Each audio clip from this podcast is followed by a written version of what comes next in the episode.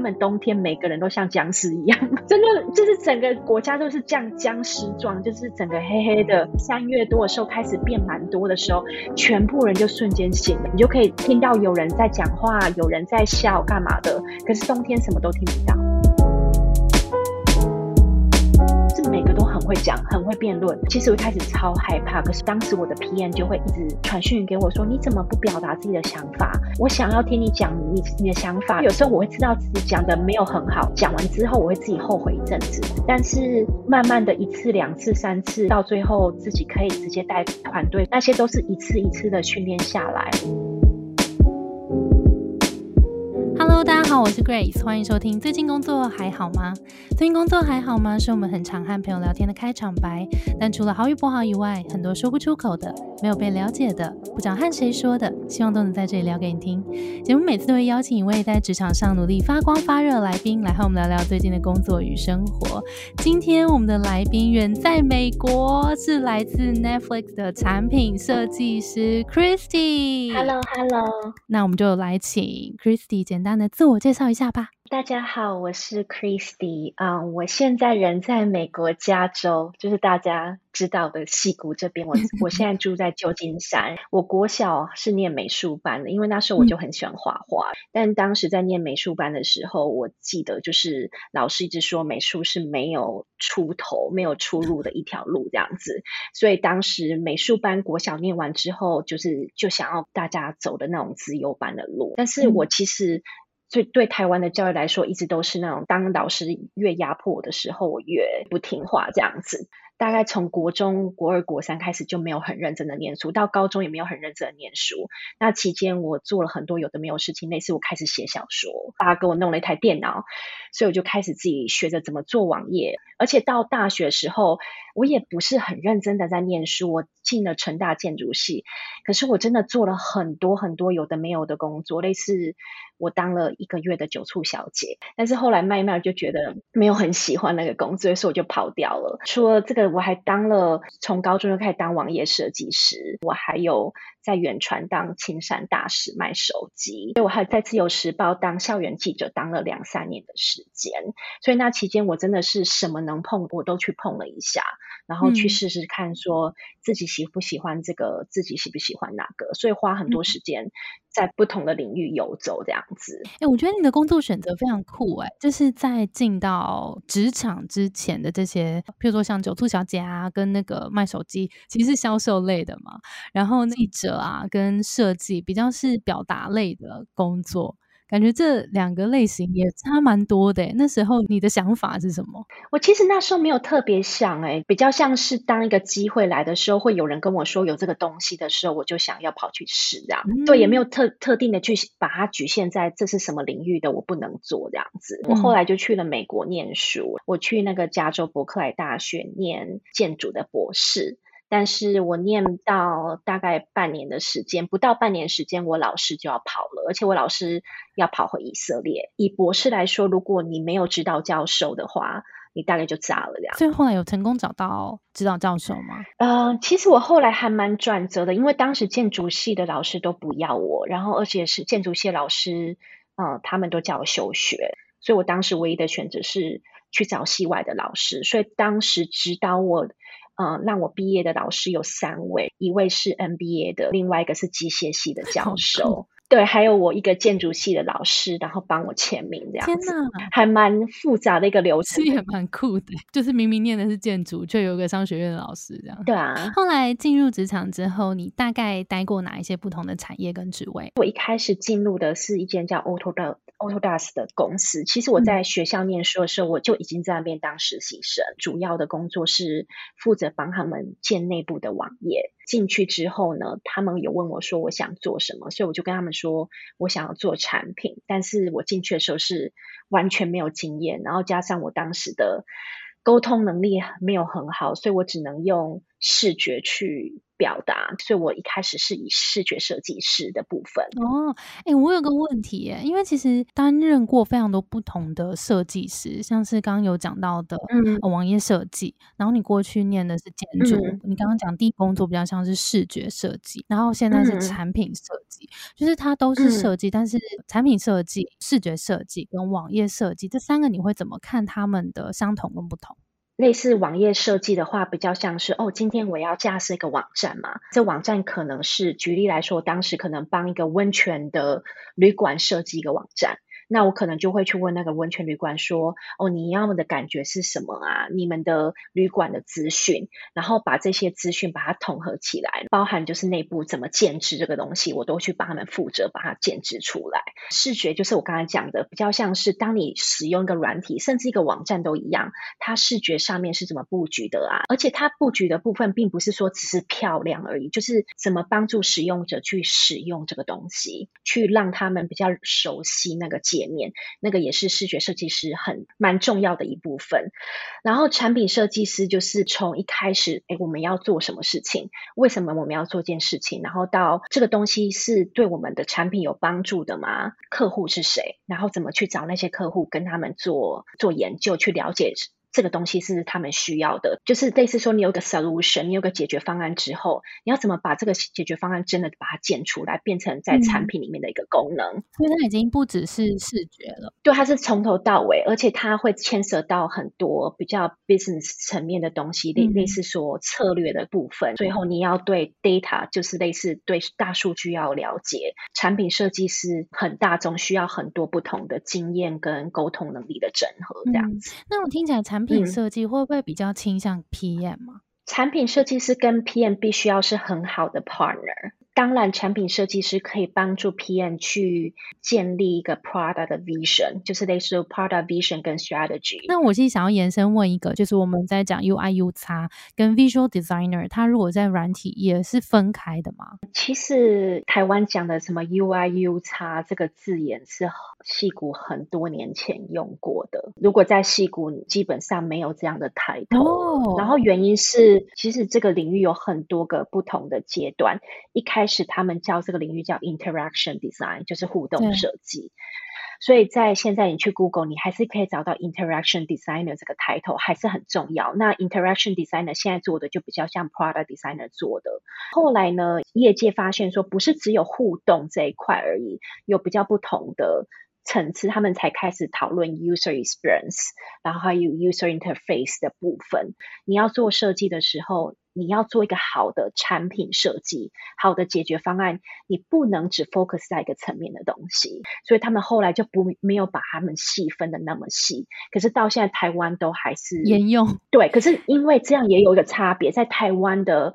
呃，UI UX 的 designer 的确比较少 focus 在 product strategy，就是产品的策略，或是 product roadmap 的部分。可是，在美国，像我的工作话，这部分我都要考量。好，我们现在聊一下，因为过去 Christy 的工作经验真的很丰富。然后，我觉得我们等下可以来聊一下，说你在做选择的时候，你是怎么从 Autodesk，然后到 Spotify，然后到 Netflix，这中间。你是怎么做思考这个质押转换？因为你每一段其实都有一些，虽然可能都跟 product design 有一点关系，但好像它也有一些跨领域的成分在里面。可以大概跟我们分享一下这个过程当中你的思考点吗？其实，在我们这个领域啊，科技业来说的话，这换一个工作就很像换一个产业，就是类似说我在 Autodesk 的时候，我做的是一个。二 D、三 D 软体，用那些二 D、三 D 软体的人都是水利工程师啊，或是甚至画界面图的，什么都有可能。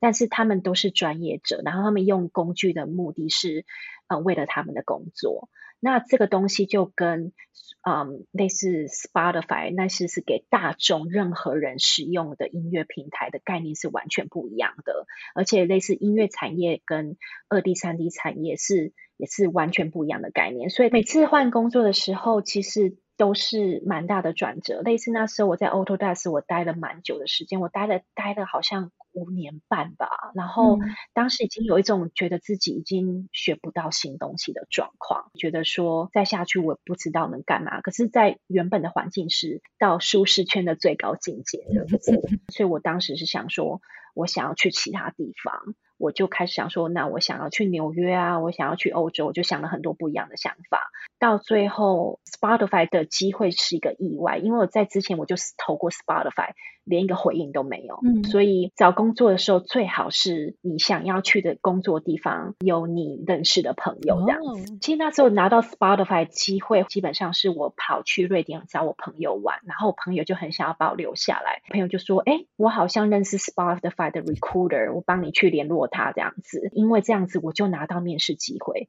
原本如果光投履历的话，根本就是 Spotify 根本不会理你这样子，因为 Spotify 一年好像就收到在五十万封的履历，所以我那时候很幸运的就是拿到面试的机会。后来就是经过很多很多面试的关卡，大概我我大概面试几关，可能面试在十五十六关以上有吧，是蛮长的一个过程。还记得他的阶段吗？就是大概这十几关里面，他分别在看什么？然后有没有一些很有挑战性的任务，你觉得印象深刻？我觉得 Spotify 面试其实对我来说还是比较直接的，就是他通常就是 recruiter 会筛过一轮嘛，recruiter 会看你的履历，然后看你的作品集，然后觉得说，哎，你这个人有没有办有适不适合，有没有 potential 去聊一下。那如果 recruiter 觉得你可以聊的话，recruiter 会跟你第一个阶段的。筛选这样子，他当然就是比较多是 background check，了解你过去的经验，去了解你是不是公司要的人。下一关就是跟 hiring manager，那 hiring manager 会去讨论比较多，类似说那个团队在做什么事情，或是你会开始要成给。Hiring manager 看你的 portfolio，或是跟他说你做过什么事情。第三关 onsite 的时候，跟 product manager 聊，跟 researcher 聊，很多其他的 engineer 聊之类的。大部分的公司会给你的，他们会给你一个 design exercise。然后每一间公司的 design exercise 是不一样的。当时我面试那个公司的话，它的 design exercise 是，它会有两个设计师进来，他给你一个题目，两个设计师会跟你一起 brainstorm 去发想，说有什么不同的想法。然后他们再给你一个小时把设计做完，接着那两个设计师或甚至一个 engineer 会一起进来，你会有个机会去做 presentation 这样。所以那个 design exercise 可以短可以长，最短我经验过的是大概十分钟，最长我经验过大概是三小时。天哪，那所以那些同事们也就这样跟着你哎。面试其实要花很多时间，我后来也面过很多人，所以其实 design exercise 的时候比较像是他们很想要了解说跟你一起做事的时候是什么感觉。嗯，那 design exercise 是最直接的方法，就是包含怎么跟你沟通啊，怎么讨论事情啊。其实结果不一定要最好的，因为没有人去期待你在。一个小时内去做出最好的设计成果，他们要的是去了解你是怎么想事情，怎么去做事情，怎么跟你的团队沟通，所以那是 design exercise 最重要的。你真的很酷。然后我自己后来也。跟别人做过很多 design exercise，在我面试别人的时候，嗯，我觉得这个很酷，因为其实像跟 designer 合作，当然他的能力很重要，但是因为考量到这是一个 teamwork，所以他其实从那个过程当中，他比较想要知道的是你的发想的背后的那个逻辑，你是。因为想到什么，所以做出了这个设计。以及当你跟团队可能有一些不一样看法的时候，你会怎么跟团队沟通？这都直接从练习里面实实做里面就骗不了人了。对啊，所以就是我基本上面试所有的公司。都一大堆 design exercise，然后我一我跟你说的十分钟的那是 Google，可是 Google 他们是基本上常常是一个面试，类似说一个设计师跟你聊四十五分钟，他们里面就会丢一个 exercise 给你，就是给你一个好恐怖，每一个都有，然后他们很随性的，但是也有的是很 structure，会跟你说这三小时里面。他们是怎么去，就是会做什么这样子，所以比较有架构方法，可是可长可短，但是这都是呃，是面试设计师很重要的一个部分。嗯，那我有问题，因为你刚刚有说你面试过很多的设计师嘛，有没有印象深刻的？到现在印象深刻还是 Google。因为我 Google 面了半年，我觉得很难忘记他。我刚才讲的类似我面试 Spotify 的时候，都是比较正规的流程。也许你有十五、十六关，可是，在大概两三个礼拜内就会结束，然后大概两三个一个月内你就会知道结果，他不会给你拖到太长。Google 是我唯一一个，就是哇靠，花半年。而且你那时候是在职中在做面试吗？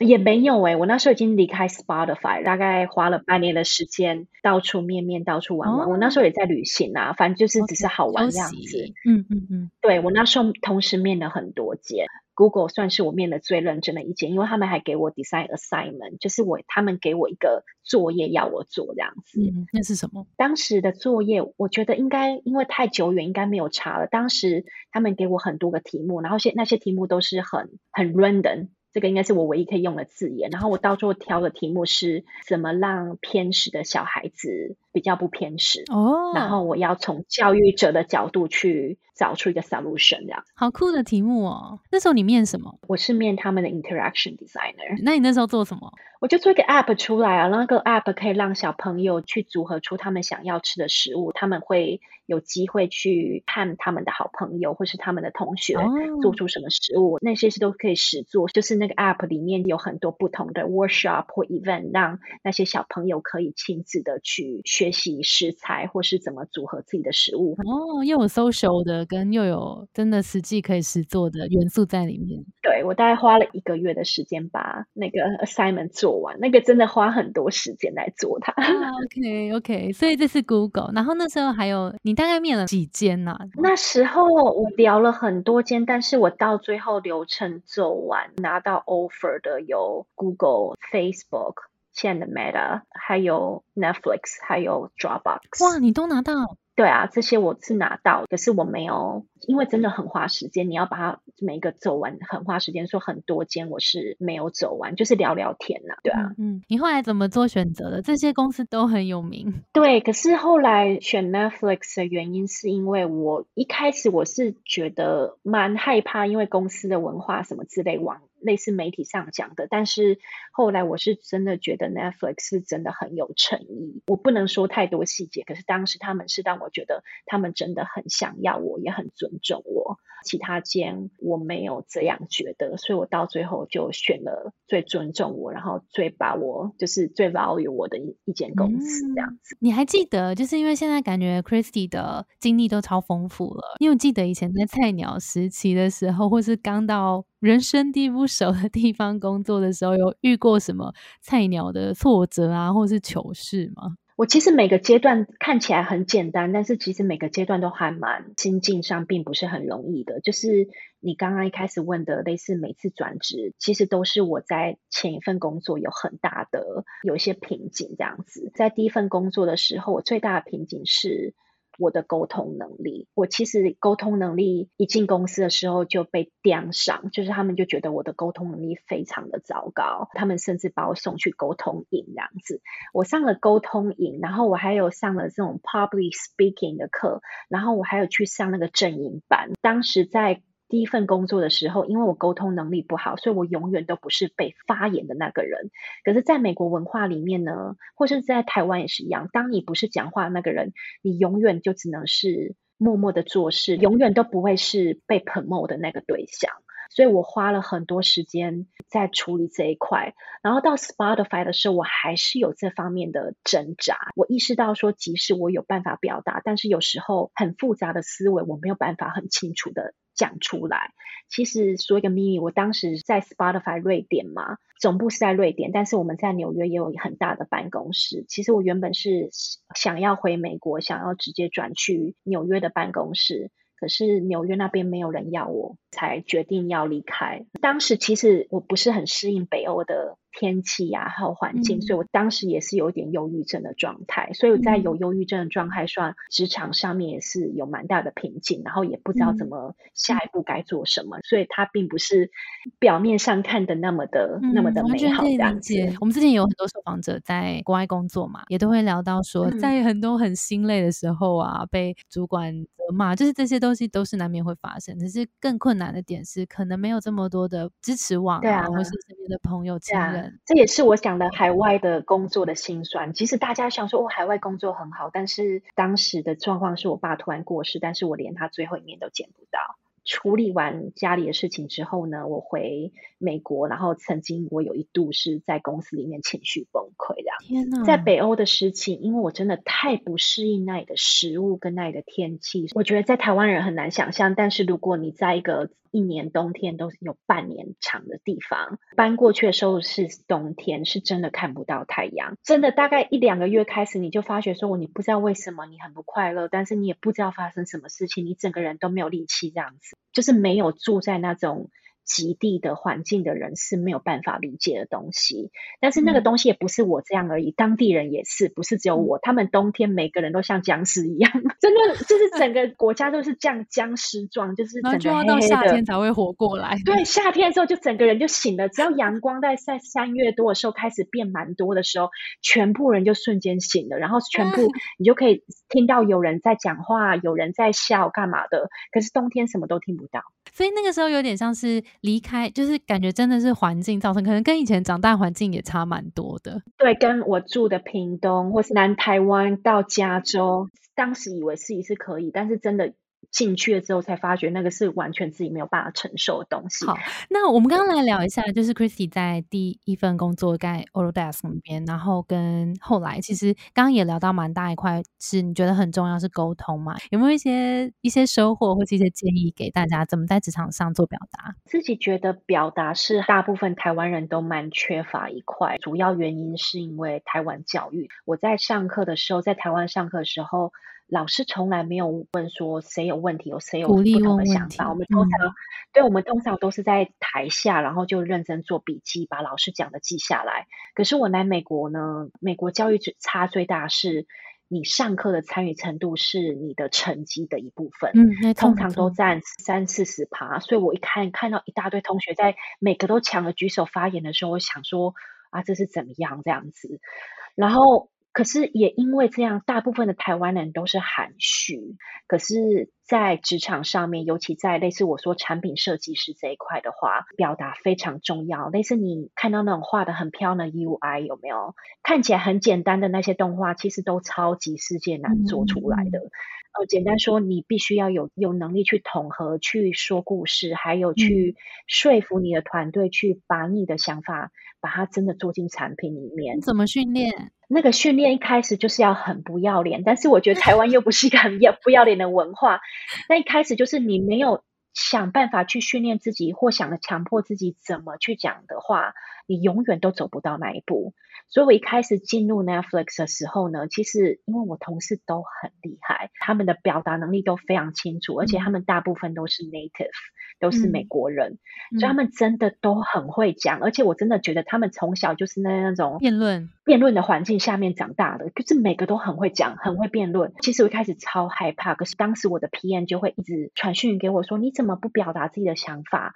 我想要听你讲你你的想法。”有时候我会知道自己讲的没有很好，讲完之后我会自己后悔一阵子，但是慢慢的一次、两次、三次，到最后自己可以直接带团队说：“哦，这就是我们要做的事情。”那些都是一次一次的训练下来，然后大概在两三年之后，我开始觉得说我可以很清楚的讲我要想要讲什么。我记得我在 Spotify 的时候，我的上司给我的建议就是想清楚你要讲什么，把你要讲的东西自己去吸收一下，把重点讲清楚。为什么是一？为什么是二？为什么是三？完整的结构出来时候，你讲出来的东西也会比较清楚。好诶，那我想要问 Christy，因为你在 Product Design 这个领域其实深耕蛮久的了。那如果今天有听众会对这个职位有兴趣的话，像这样子的工作需要什么样子的特质跟能力？然后大家可以怎么样开始去培养？Product Designer 其实我自己觉得很有趣的一部分，就是它是一个需要很多同理心的工作。你要当一个好。好的产品设计师，你必须要了解你的顾客，他们可能跟你是完全不一样背景环境，他们讲的语言可能跟你是完全不一样，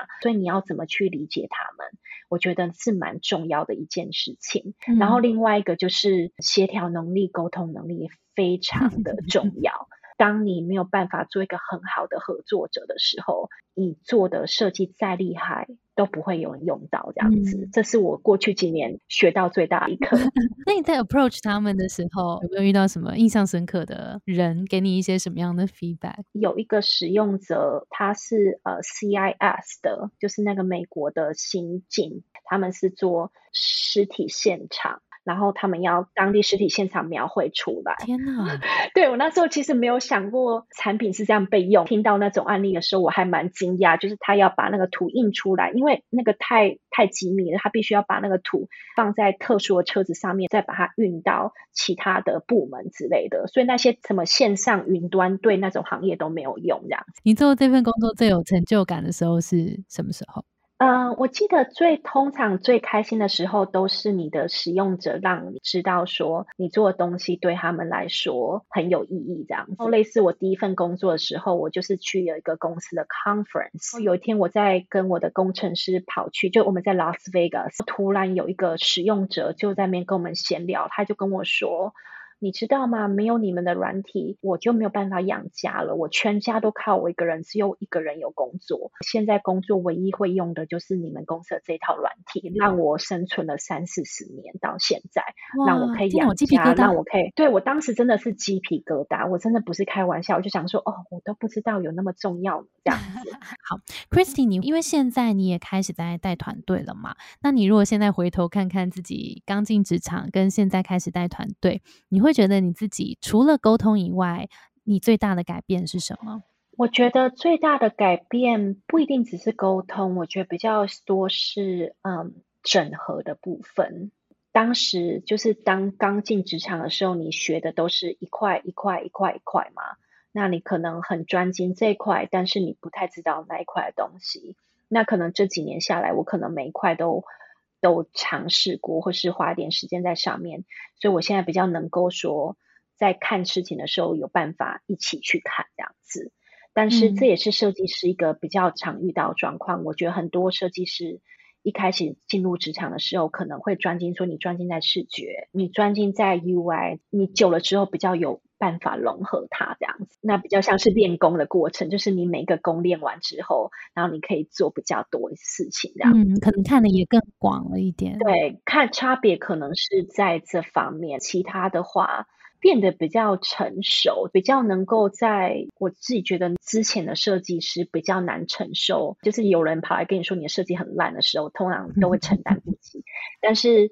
当你到比较资深的设计师的时候，你是很需要被批判的，你是很希望、很期待有人来跟你说不同的意见。然后转变是什么？这个转变就是比较宽心去看很多事情，你也不会，你当在做嗯设计方案的时候，或是设计的，就是 design solution 的时候，你不会去特地的去局限说我的一定是最好的，你会愿意的去听不同的意见，然后去做。呃，不同的就是在下一个阶段的改善这样。没错，好，今天非常非常感谢 Christy 的真诚的分享，听了好多有趣的故事，也有一些脆弱的故事啊，成就感的故事啊，以及呃，我们也更了解了 Product Designer 这个工作到底在做什么，然后需要什么样子的能力。那最后想要请 Christy 给现在可能在职涯里面可能有一点点迷惘，不太确定现在这个工作适不适合自己的听众一些建议，好不好？嗯，我觉得就是当你有迷惘的时候啊，不能说你一定要改变，但是你一定要给自己一个机会去了解说其他选择是什么。嗯，对。然后这也是我自己工作那么多年来自己学到最大的一课，就是有时候你在一个瓶颈或是在一个状况的时候呢，如果你一直在那边，你可能永远就不会有改变。可以怎么改变？我你同时可以跟。类似说找你很相信或很尊重的长辈或是同辈聊聊，去去看看有没有不同的出路。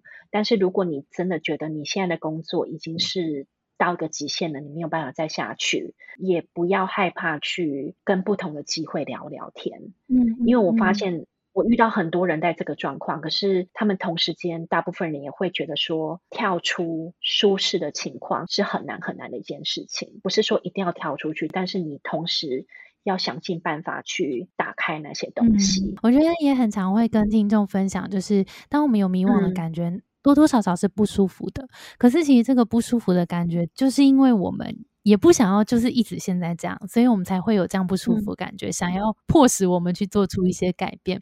所以有时候，如果我们正面看待它的话，其实它是一件好事，就它它是会带我们去到一个。更新，然后更有发展、更多机会的地方的。那这个时候，Christy 的故事可以带给我们，就是他真的会起身行动，学生时代就会去做一些不同的尝试，然后可能到国外之后，他可能觉得呃，另外那一份工作可能也有一些新的机会，也觉得很好玩，可能就会起身去行动。那这个起身行动是很重要的。今天非常感谢 Christy 精彩的分享，那我们今天节目就到这边喽。我们的节目是最近工作还好吗？如果你在职涯上有遇到任何的烦恼，欢迎到节目资讯栏看我们更多的服务。谢谢你的收听，我是 Between Ghost 的 Grace。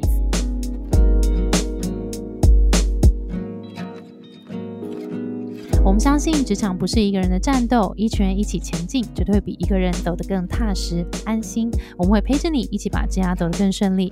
如果你也喜欢我们的话，欢迎订阅我们的 Apple Podcast，也分享给你身边的朋友，或留言给我们，也可以到节目资讯栏追踪我们的 IG 和社团。那我们就下周见喽，拜拜。